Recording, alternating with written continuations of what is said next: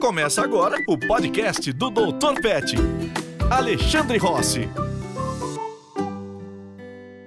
Seu cachorro late demais dentro de casa? Esse é um dos principais problemas que as pessoas têm falado em todas as nossas redes sociais. E é um dos três problemas de comportamento que as pessoas mais falam, mas ultimamente a gente tem visto que é o primeiro mesmo, ganha todas as nossas enquetes. Latidos no geral, mas em casa é um pouquinho especial. Então, deixa eu me apresentar. Meu nome é Samantha Mello, sou adestradora da Cão Cidadão e sou da equipe de conteúdo do Ale, Alexandre Rossi, pai da Estopinha, do Bartô da Mia, que vocês conhecem. E ele também fez vários estudos de estudos científicos e um deles, inclusive, falava de ansiedade de separação. E o latido é um dos problemas, um dos sinais de ansiedade de separação. Então depois a gente vai voltar nesse assunto, mas só para vocês saberem que a gente tem um especialista aqui hoje. então, olha, o que, que eu fiz? Eu peguei os principais, as principais perguntas das pessoas em todos os nossos canais e separei aqui para ajudar essa galera. Tá bom? Podemos começar? Perfeito, perfeito. Então vamos lá. A principal pergunta, assim, até eu tô curiosa, eu queria saber por que, que os cães latem foi muita coisa. Mas... Ah, então, não é essa, a resposta não é tão óbvia, não, porque quando a gente pega os ancestrais, né, os principais ancestrais dos cães, que são os lobos cinzentos, eles não costumam latir, a não ser em situações muito específicas. E geralmente eles latem quando eles são filhotes. Né? E, e tem uma história na, na, na, quando você domestica um animal, ele acaba tendo características de filhote. Quando a gente vê a plasticidade cerebral e algumas outras coisas ligadas ao desenvolvimento, é como se uh, você mantivesse um filhote por mais tempo. Então, um cachorro tem características de um filhote de lobo. Tá? Não é totalmente, mas isso explicaria um pouquinho do latido.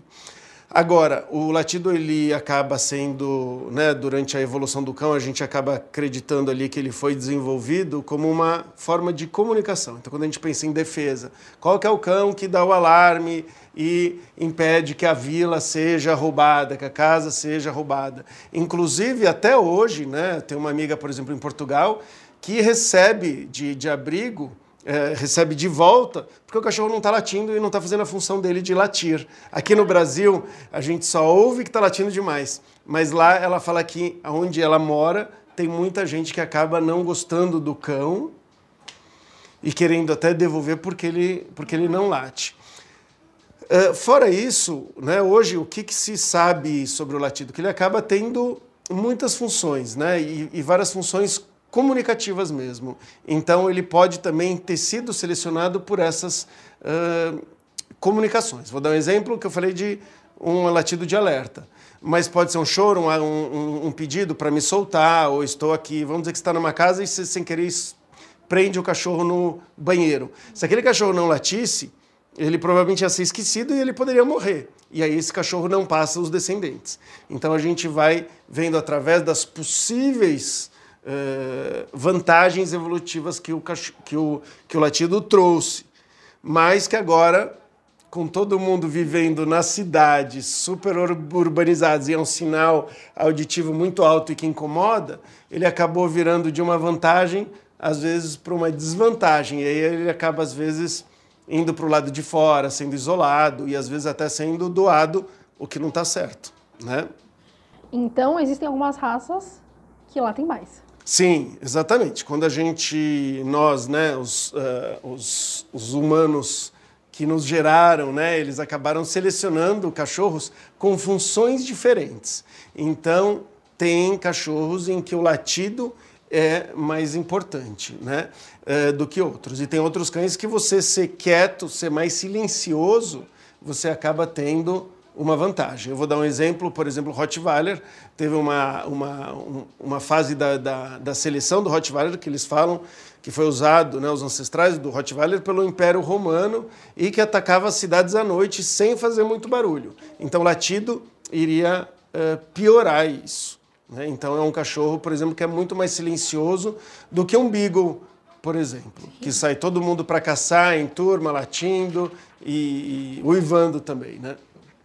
Bom, você falou um pouco de genética, né, da domesticação, mas e dentro de casa? O que, quais são os gatilhos, geralmente, que fazem os cachorros latir? Olha, o... são vários e são, e são diferentes, né? Então, por exemplo, quando a gente pega animais que são uh, muito caçadores, né? Eles acabam sendo muito ativados por alta frequência ou, ou barulhos meio repetitivos, como, por exemplo, uma máquina, né? Então, por exemplo, às vezes pode ser o, é, uma moto, pode ser a máquina de lavar, pode ser, às vezes, até abrir o, o forno, por exemplo, faz aquele esses cachorros que estão ligados à caça, eles prestam muita atenção nesse tipo de barulho, né? Normalmente repetitivo, uma frequência alta, está muito ligado a, a roedores ou algum animal em desespero que pode ter facilitado a caça. Outro caso pode ser, por exemplo, dos latidos do, do, do cachorro que está tá se sentindo sozinho. Né? Então aí ele tem um jeito específico de latir, com um intervalo normalmente maior entre os latidos e também muitas vezes acompanha de uivo. Então tem um uivo, tem um latido e para, e aí tem a função, o gatilho o que, que é? Muda o jeito de latir. Muda o jeito de latir. Então se você pega é, vários latidos e tudo mais, e você analisa a onda sonora ou tem um bom ouvido, você consegue saber mais ou menos o que, é aquele latido. Com uma certa flexibilidade, não é todo mundo que usa da mesma forma. Para chamar atenção, no caso de ansiedade de separação, a motivação é o distanciamento, pode ser é, para chamar atenção de um outro cachorro que está passando do lado da rua, pode ser intimidação, então ele late para intimidar o, o outro, e assim vai. Eles vão, vão latir normalmente para conseguir atenção ou para juntar o grupo, né? ou para afastar. Mas fora isso, tem mais algumas. Para chamar a atenção dos outros cachorros, mas dos humanos também ou não? É mais dos cachorros? Do, não, dos humanos também, né? Então, por exemplo, você tem um latido normal para chamar atenção, mas o cachorro, e aí que entra uma flexibilidade, ele pode estar muito distante e aí ele começa a latir muito mais forte, que começa a ter uma característica às vezes mais parecida com agressividade, mas ele aprendeu que funciona para te chamar. Então o cachorro que está num canil lá longe começa a latir muito alto e ele vê que alguém dá bola para ele, ele acaba aprendendo a latir desta forma, um pouco diferente, para conseguir nossa atenção. Então tem, uma, tem um comportamento instintivo de como latir, mas existe também uma flexibilidade para mudar um pouco o jeito que se late. Assim, como você falou, tem muitos motivos, imagino que cada um deles tenha uma forma diferente de tratar, mas assim, tem alguma forma geral de diminuir latidos? Existe, existem, né? Então, assim, o que, que a gente pensa, assim, o latido, ele é um sinal basicamente comunicativo. Então, a gente tem que mostrar para o animal ou que ele não precisa comunicar aquilo, ou que existem outras formas de se comunicar. Então, por exemplo, o cachorro que está sozinho em casa e ele quer que você volte, se ele aprender que deitar no cantinho dele, roer um determinado osso, você vai voltar, isso a gente faz um treino, você está mudando o jeito dele se comunicar. Um cachorro que cai um, um brinquedo debaixo da, da, da, da, mesa e ele te cutuca ou ele quer carinho, e ele vai lá e você se late, você não dá carinho, e se faz uma outra coisa, você dá carinho, ele, você vai aos poucos substituindo.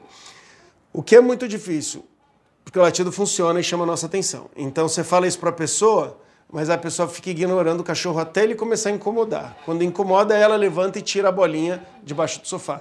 Então ele até tenta, às vezes, uma outra estratégia, mas quando ele faz o latido, ele consegue de fato.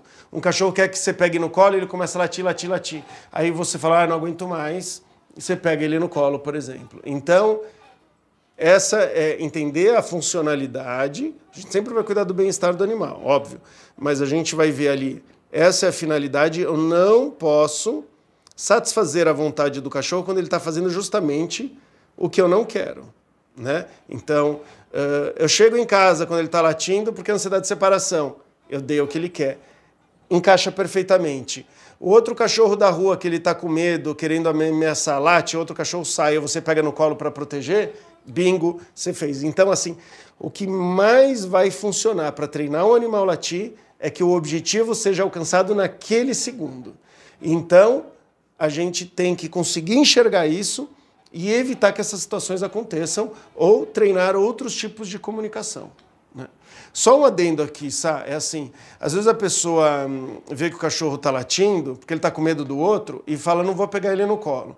Mas o ideal aqui não é não pegar no colo, é fazer em situações que ele não fique com medo, ou pegar ele no colo antes dele começar a latir.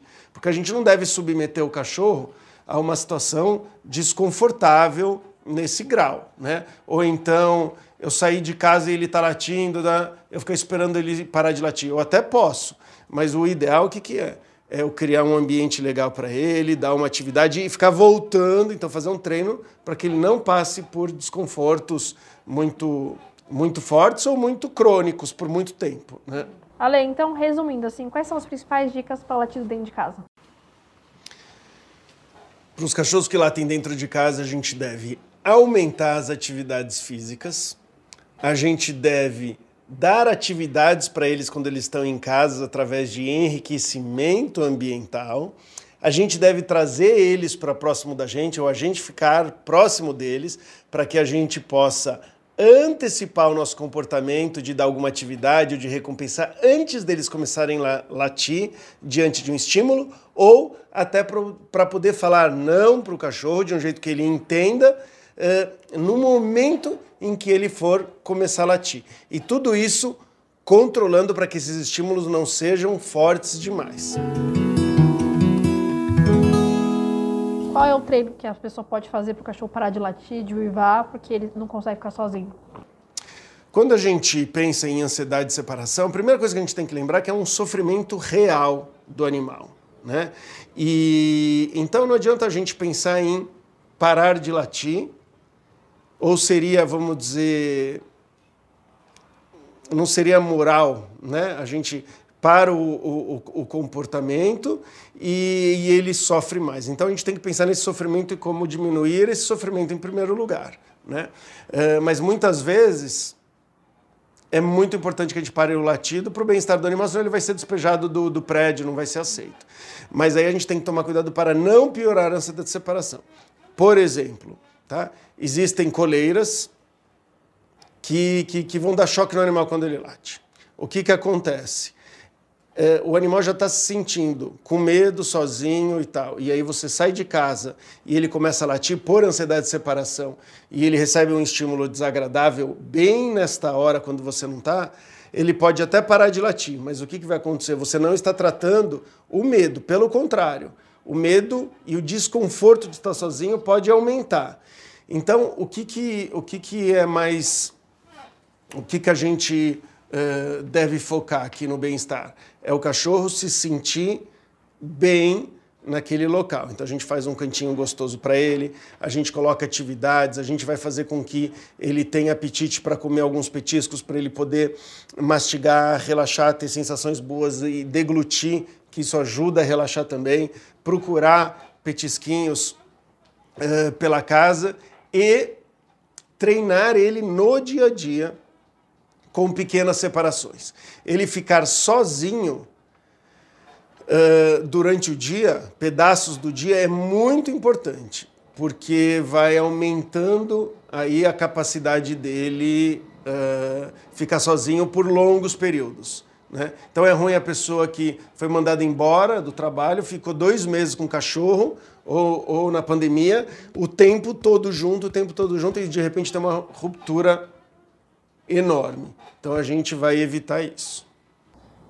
Ale, é, esse treino de ansiedade de separação, imagino que não seja uma coisa tão rápida assim. Então, e os vizinhos reclamando? O que, a gente faz com eles? É, uma das soluções que a gente encontrou nesse período né, com os nossos franqueados, inclusive, é de ter um modelo de uma cartinha explicando que você está ciente do, do que está acontecendo, né, que, pedindo desculpas e explicando que você está tomando medidas para resolver e qualquer coisa para conversar com você. Isso faz com que os vizinhos não se sintam. Uh, excluídos do processo ou ignorados, né? Então muita gente espera os vizinhos se manifestarem e, e com isso, quando eles se manifestam, normalmente aí uma, uma briga já começa. Já e aí fica, fica numa defensiva, fica uma coisa uh, meio complicada. Então essa, essa é uma dica que a gente vê que agora que funciona por um tempo, Sim. né? Agora, tem situações emergenciais que o animal está sofrendo muito e tudo mais, ou o vizinho está sofrendo muito e tal, que você tem que conseguir, pelo menos por um tempo, uma creche, algum alguma babá para ficar lá. E dependendo do, do sofrimento do caso também, a gente vai recomendar uma terapia medicamentosa no intervalo, até ele se acostumar com aquela situação, se a gente não tiver uma maneira, vamos dizer, mais natural uh, de, de controlar isso. Passando para outro tipo de latido, os de campainha e interfone, que acho que esses são os que mais aparecem. O que, que a gente pode fazer? É, aparece muito isso e normalmente está ligado a uma excitação e uma comunicação de que chegou alguém. Né? Os cachorros adoram é, nos comunicar coisas. Então, quando eles percebem alguma coisa no, no hall ou numa campainha, eles latem e você vai lá e muda seu, seu comportamento vai estar tá lá e abre e recebe esse estímulo que muitas vezes é, deixa o cachorro ainda mais ansioso, né? Então ele, ele acaba sinalizando, uh, sinalizando dessa forma.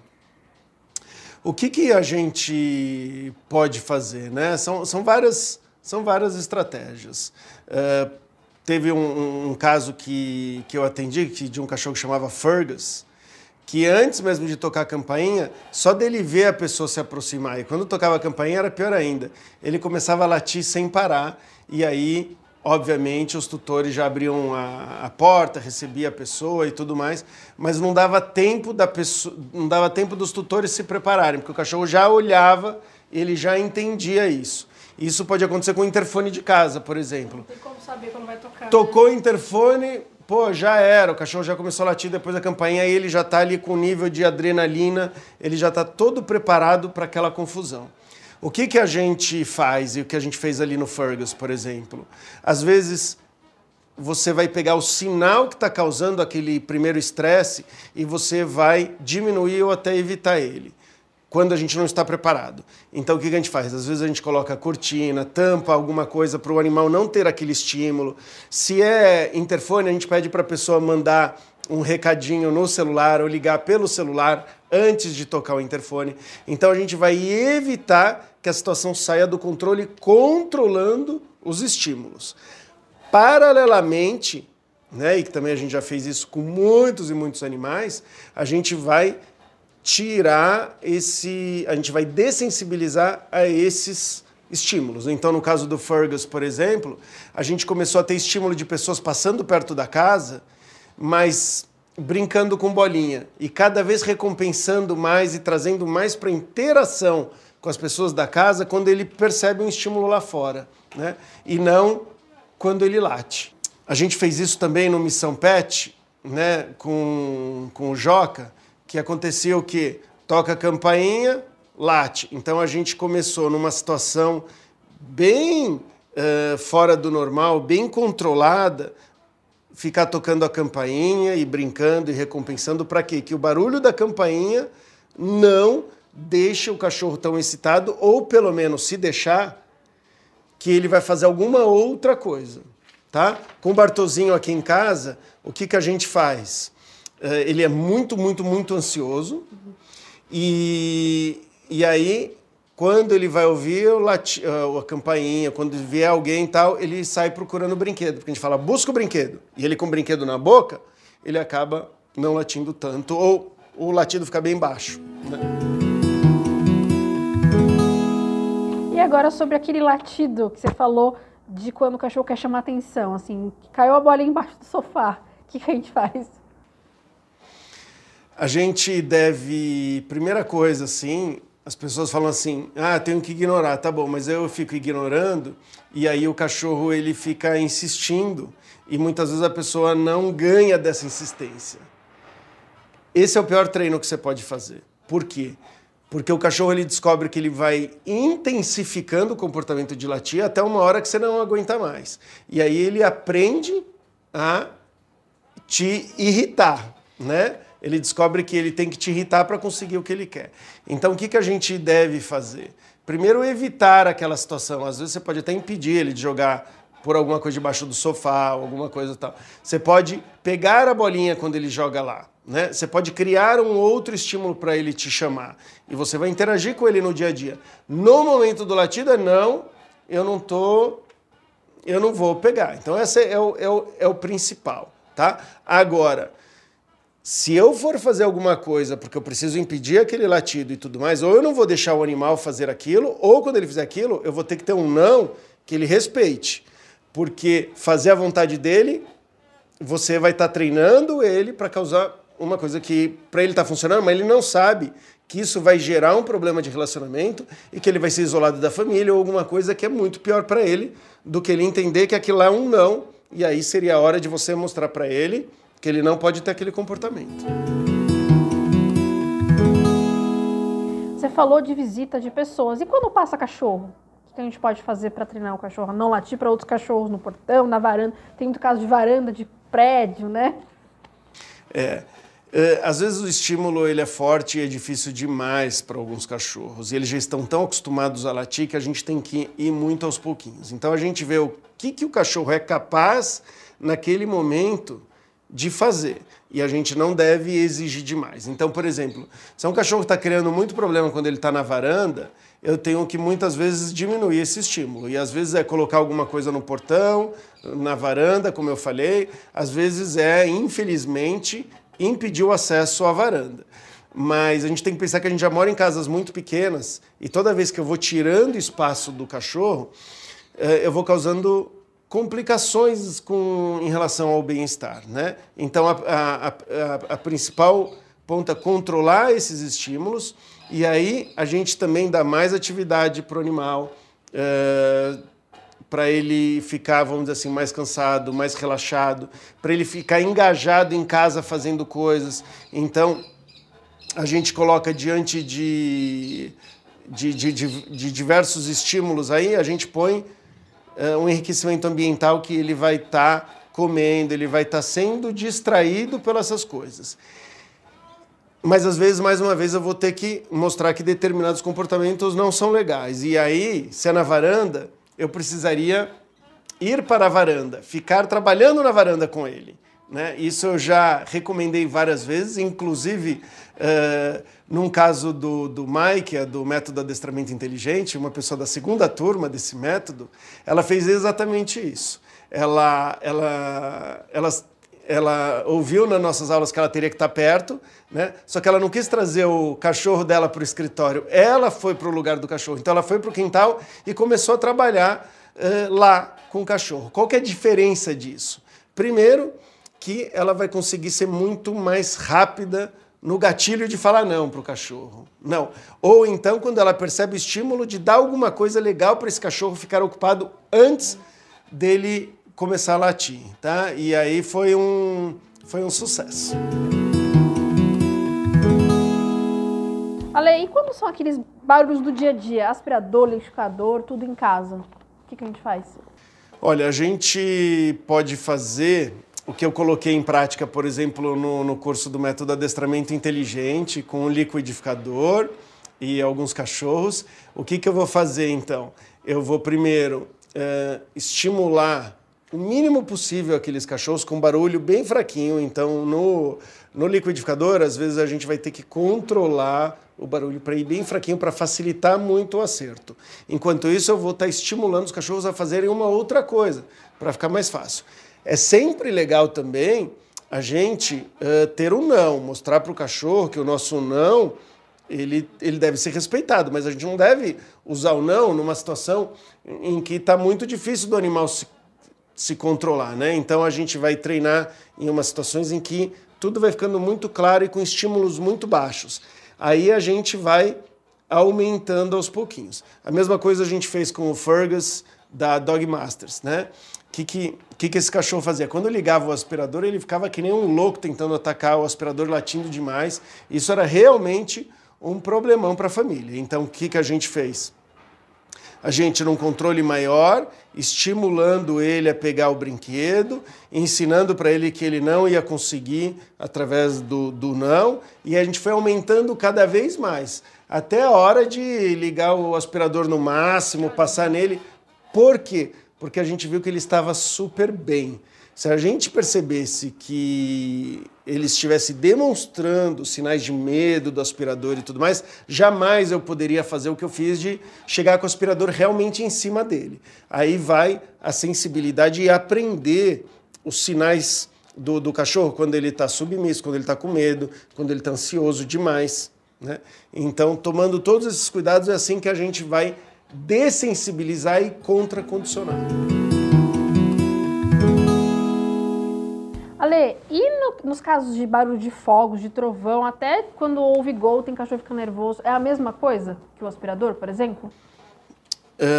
Quando a situação envolve medo, né, a gente tem que ir com muito mais cuidado, porque o treino ele deve ser uma coisa divertida, gostosa e tudo mais. E quando a gente uh, faz um estímulo que está causando medo, a gente, na, na maioria das vezes, está exagerando. Então a gente tem que tentar conseguir uh, controlar. Mas nem sempre medo, às vezes pode ser uma excitação e às vezes a gente coloca até uma brincadeira. Uh, a gente substitui esse comportamento de medo por um comportamento de brincadeira e de atividade física. Né? Na, na, na, minha prática, eu percebi que um dos melhores, uma das melhores maneiras da gente lidar com o medo, se a gente conseguir brincar, dar petisco, é ter atividades físicas grandes mesmo, de correr, de fazer, de fazer bagunça, né? de fazer coisas muito legais, mas ativas para pro, os cachorros. Tá? Então, isso, na minha prática, eu tenho percebido. É, a gente teve um caso no Missão Pet do cachorro Chico, e ele tinha isso de latir é, quando, quando tinha gol tudo mais, ele, ele latia. E aí a gente, com, com brincadeiras, correndo e tudo mais, a gente conseguiu fazer com que ele uh, relaxasse.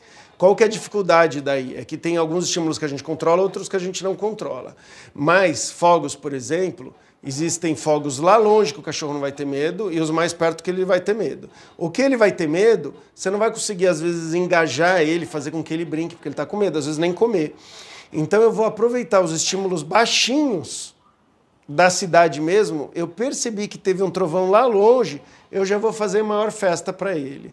Uh, o gol, eu posso pedir para as visitas falarem baixinho e eu já faço a festa e tal. Então, na medida do possível, eu vou escalando esses estímulos. Os que a gente não consegue controlar, às vezes é fechando a casa, aproveitando alguma coisa longe, é muito mais difícil. Mas mesmo esses que a gente não consegue controlar, a gente pode simulá-los. Então a gente grava ou pega no, na internet, por exemplo, algum desses barulhos e vai acostumando o cachorro que barulho alto não é necessariamente sinal de perigo.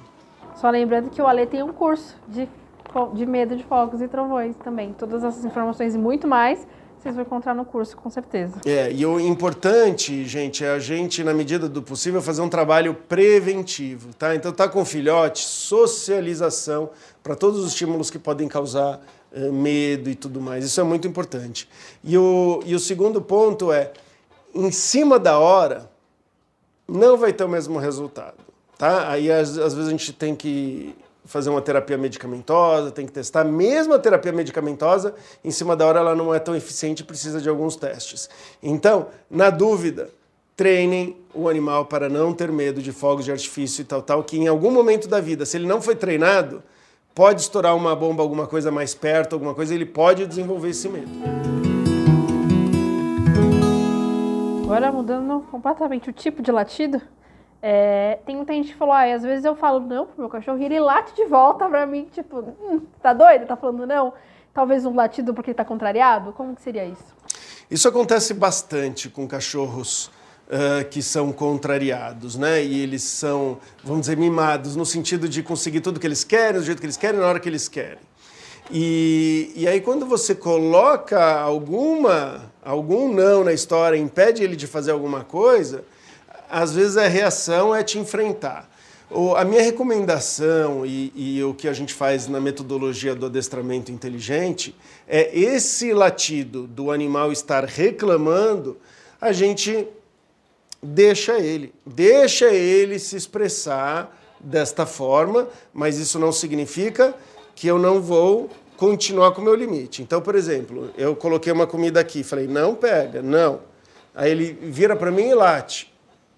Tudo bem, eu ignoro esse latido. Não vou ficar entrando numa discussão, tá? Eu vi que isso uh, funciona melhor e normalmente esta frustração que leva a esse latido, porque ele não pode pegar, ela vai dissipando sozinha. Se você entra numa discussão, você pode até reforçar um comportamento agressivo e o não, o limite fica uma coisa mais pessoal, tá? Então é muito mais como uma dica, olha, não pode pegar, você não vai conseguir. Mas eu não tô bravo com você, né? Então, não, não, aí ele ah, reclama, não compra briga, deixa quieto, e isso, via de regra, esse latido desaparece. Porque não pode ele estar tá latindo, você pegar coisa e jogar para ele. Para de latir e joga. Não, aí você vai estar tá reforçando esse latido. Aquele latido bem específico de quando o cachorro vai sair para passear. Você pegou a coleira, pronto, a casa cai. Existem algumas coisas que são muito, muito, muito especiais para os cães. E o passeio é uma das coisas que, que deixa eles loucos, porque eles vão sair de um lugar que eles estão confinados, querendo ou não, nossas casas normalmente são pequenas, para um animal tão capacitado para andar, para explorar, para fazer um monte de coisa. Ele vai ter além do exercício, ele vai ter um monte de, de, de, estímulos né, na rua e tudo mais, e ele vai estar com a pessoa que ele mais ama, ou uma das que ele mais ama, que é você. Então, é uma atividade prazerosa demais. E na, uh, na emoção de ter sido convidado para um passeio e você está se arrumando, ele acaba extravasando muitas vezes uh, pelo latido. Então, não é fácil, mas a gente tem que trabalhar para que a gente não deixe de passear com o cão, porque o que ele está é, manifestando é uma vontade muito grande. E aí, por causa dessa vontade, você acaba muitas vezes não levando. Como a gente faz? Primeiro, a gente tira um pouco o foco do passeio. Uma das dicas é a gente fica dando alguns petisquinhos quando a gente está se arrumando e está arrumando, colocando a guia e tudo mais. Eu posso jogar petisco no chão, eu posso ficar dando o fato é que eu vou mostrar para o cachorro que vou mostrar, eu vou fazer com que ele foque um pouquinho mais numa outra coisa. Posso pedir uns comandinhos e tudo mais para quase que tirar ele um pouco da cabeça do passeio. A segunda coisa que a gente pode fazer é fazer isso de uma maneira que não o começo do passeio não seja a coisa mais legal do mundo. Então eu posso colocar primeira guia dentro de casa, faça uns exercícios, tal, é, pega a bolinha e tudo mais, e depois eu, eu vou para a rua. Tá? É, se eu tô, moro num prédio, dá para andar um pouquinho no prédio no mesmo lugar para não ser tão legal enquanto o cachorro gasta um pouco da, da energia. Na garagem do prédio, às vezes na frente, é, na frente do, do prédio, a gente tem que deixar essa, essa maravilha que é o passeio um pouco mais sem graça, né? um pouco menos legal no início. Existem alguns equipamentos que podem ajudar. Né? Então, por exemplo, tem um cabresto que a gente usa, uma colheira que prende na frente, ou alguma coisa. O que, que às vezes acontece? Você está limitando um pouquinho a liberdade do cachorro, isso dá uma pequena desanimada, o que pode ajudar para você poder fazer o passeio e depois você pode até mudar o equipamento no começo. O que é muito importante é focar no bem-estar do pet. E se ele está demonstrando esse comportamento, provavelmente é porque ele ama passear e aí a gente deve uh, dar essa oportunidade. Principalmente, uh, principalmente para os cachorros que precisam de atividade, que são muito agitados e tudo mais. Bom, pessoal, esse foi o assunto de hoje, latidos em casa. Espero que vocês tenham gostado. Bons treinos para vocês. Deixem suas dúvidas, seus comentários, que a gente vai adorar responder para vocês. Isso aí. Você ouviu o podcast do Dr. Pet, Alexandre Rossi.